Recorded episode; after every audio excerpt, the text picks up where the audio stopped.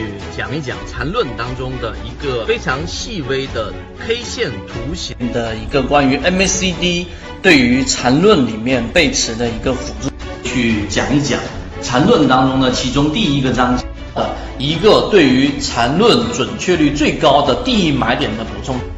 聊一聊关于缠论一百零八讲教你炒股系列的正确的缠论当中有讲过一个，就是真正好的操作一定是带套的操作。我们要去做缠论，以及做缠论，我们期待能做到一个什么样的一个效果？缠论对于我们如何从啊三四只个股当中选强势的，在缠论的角度当中，在缠中说禅的角度看待量价时，用三分钟给各位去讲一讲缠论的一个核心，跟我们认为的一个关键。学习缠论，用缠论一段时间之后，什么才是最具有实战意义的一个内容？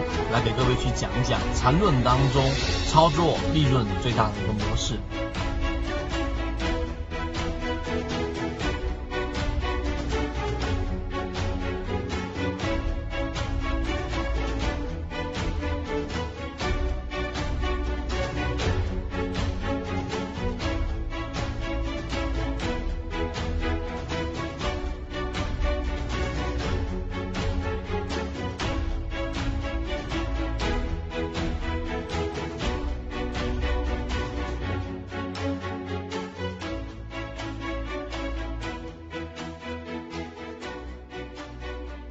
完整版专栏系统学习可以在 B B T 七七九七七找到获取学习。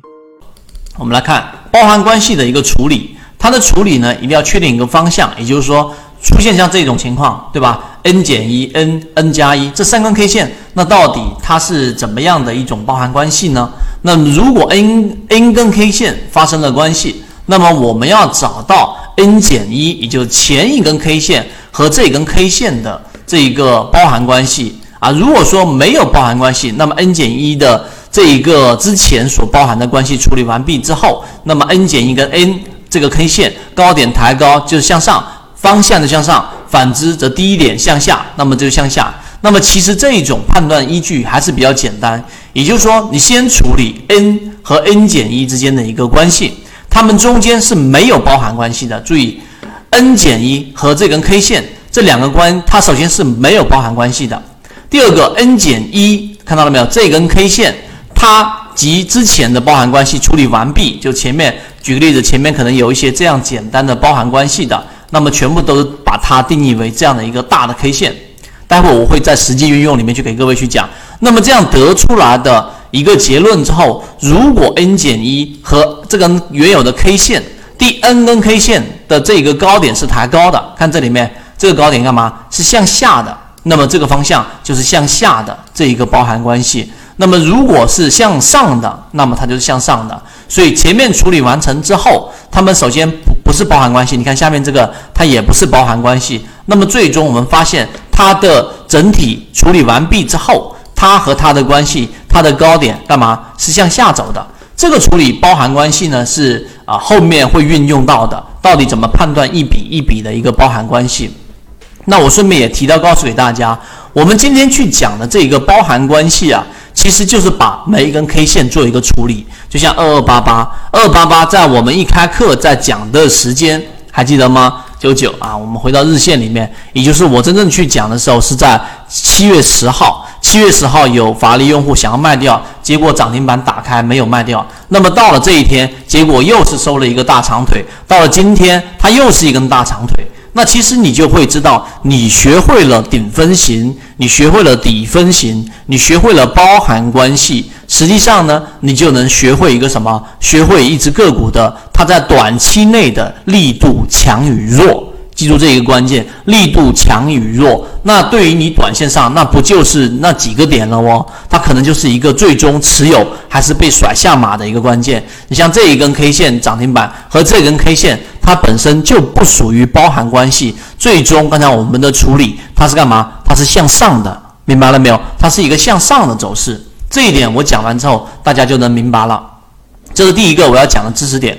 第二个就是分型啊，那分型是怎么样的一个意思呢？放大来看一下，分型就是你要去理解，它首先是由三根 K 线构成的，那也就是我们来判断一只个股的顶和底。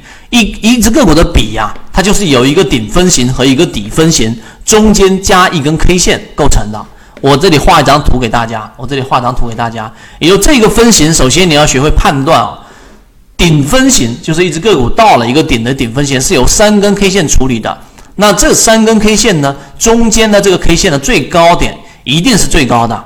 明白了吗？那么这两个高点不能高于这根 K 线，不然就不成立。像你看，这里面是最高的，这里面是最高的，这里面都是最高的，这是第一个。第二个，它的低点也同样要是最高的，看到没有？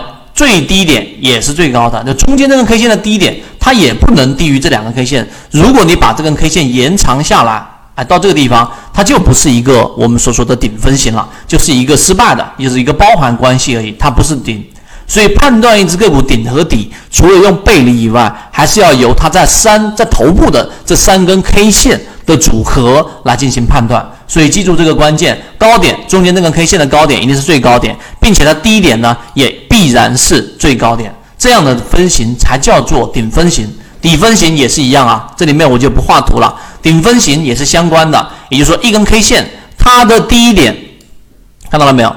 它的低点一定是我们所说的这一个最低点，而它的高点呢，也是一个最低点。那么这种就是一个底分型啊，底分型。那么一个个股的比，待会我会给大家去判断，实际上就是有一个底分型加上一个顶分型，并且中间不能含有共用的 K 线，这就基本上构成了我们所说的这一个一笔。好，我们来看一直。